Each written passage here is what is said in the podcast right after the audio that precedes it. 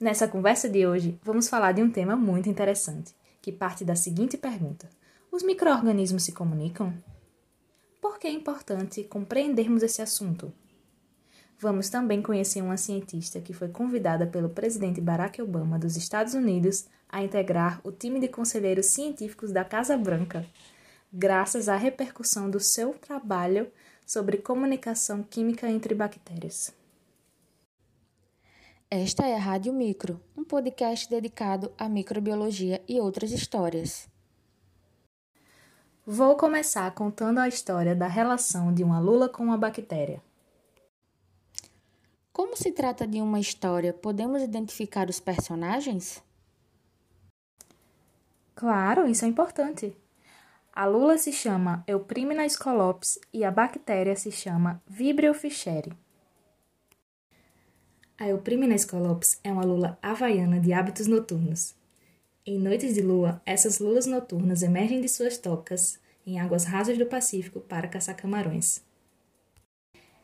Esses cefalópodes de corpo mole, que medem cerca de 5 centímetros de tamanho, não têm muito como se proteger de predadores como focas, enguias e peixes.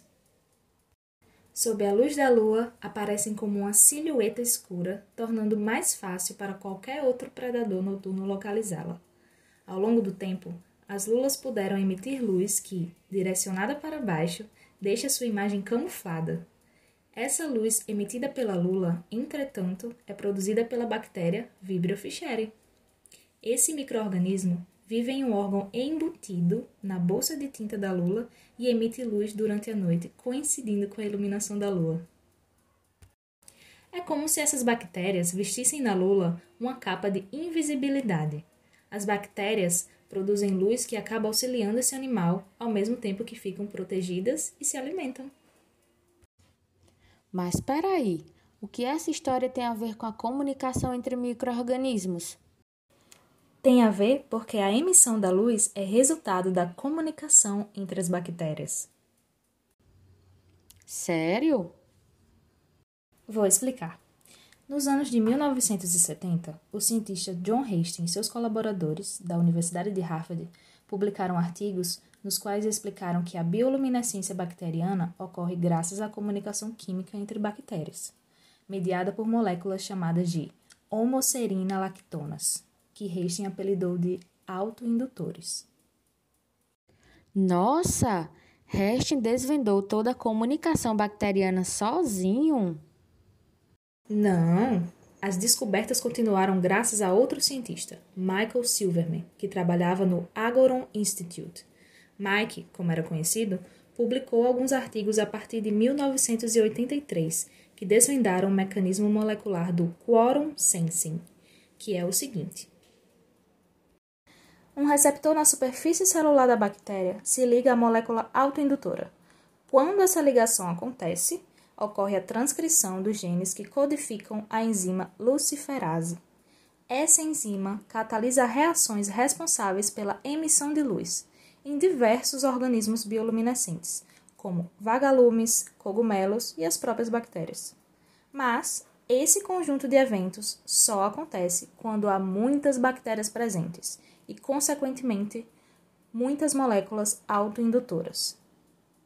Por isso, usa-se o termo quórum, que significa quantidade mínima obrigatória de membros presentes.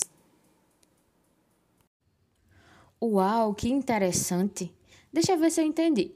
As bactérias se multiplicam, aumentam em número e, como todas elas estão produzindo autoindutores, a concentração extracelular dessas moléculas sinalizadoras aumenta também, na mesma medida em que as células bacterianas se acumulam no meio. Quando essas moléculas autoindutoras atingem um certo nível, isso sinaliza para a bactéria que elas têm vizinhos e, em sincronia, todas as bactérias produzem a luz? É isso?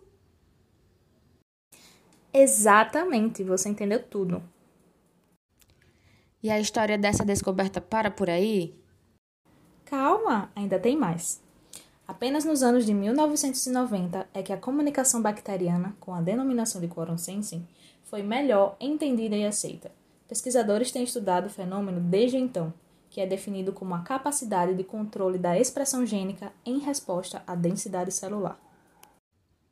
Mas espera aí, ainda estou esperando você relacionar tudo isso com a história da lula do Havaí.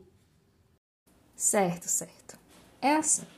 Em baixa densidade celular, as autoindutoras que são produzidas se espalham das células para o meio de crescimento. Quando esse crescimento celular aumenta, e também os níveis dessas moléculas autoindutoras, a resposta regulatória às autoindutoras leva à indução de genes para determinada característica. Hum, entendi a conversa.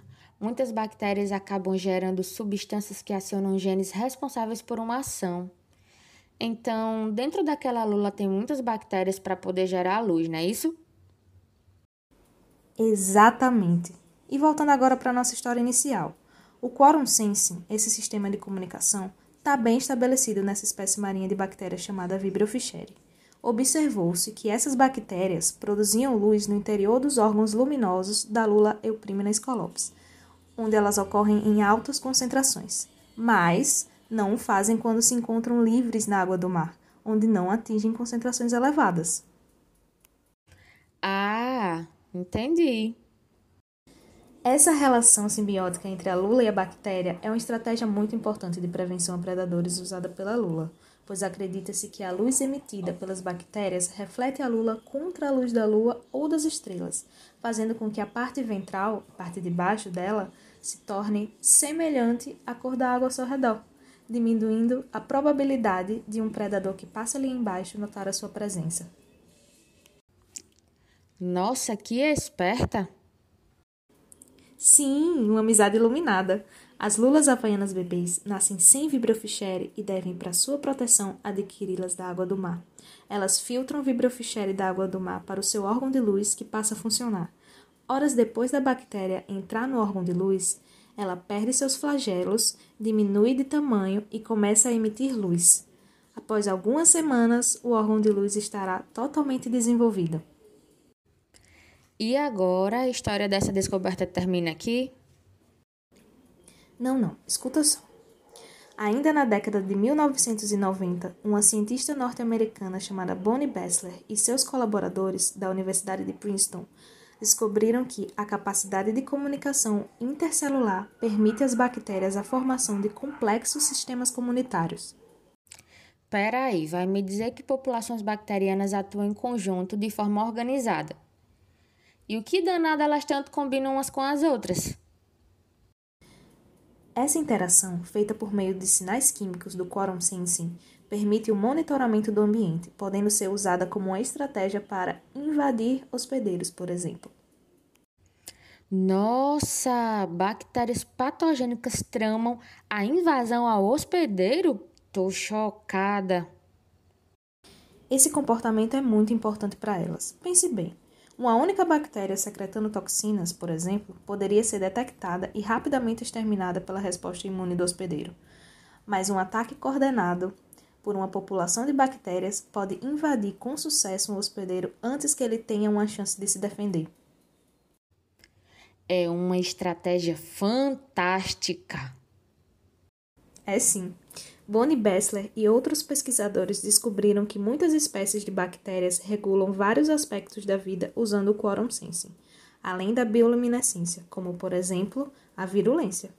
A virulência é a capacidade de uma bactéria invadir e colonizar um hospedeiro e causar uma doença. E tem mais. Bessler e seus colaboradores investigam também o uso de agentes terapêuticos que possam interferir no quorum sensing de bactérias patogênicas, impedindo a expressão de fatores de virulência e, dessa forma, controlando infecções em humanos, incluindo aquelas causadas por bactérias resistentes aos antibióticos disponíveis atualmente.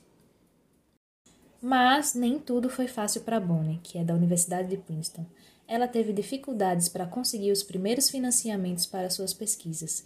Isso porque naquela época os estudos sobre quorum sensing ainda não chamavam atenção, pois não se sabia ainda da importância do processo para o entendimento de algumas doenças que acometem o ser humano. Além disso, Bonnie mencionou em uma entrevista recente que o fato de ser mulher provavelmente teve um peso na rejeição dos seus projetos de pesquisa. Sério? Mas ela foi em frente afinal? Sim, Graças à sua persistência, dedicação, crença em si mesma e nas suas ideias, suas descobertas demonstraram que ela estava no caminho certo.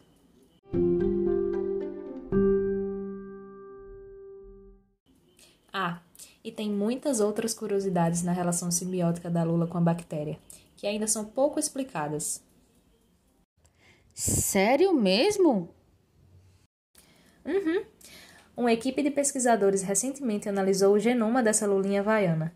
Estudos decorrentes disso, alguns bem recentes, mostram que as diferentes maneiras pelas quais os organismos dependem dos microorganismos vão muito além da camuflagem e da proteção. Os pesquisadores acham que a lula havaiana pode usar seu órgão tintureiro como obturador de câmera para regular a quantidade de luz que sai.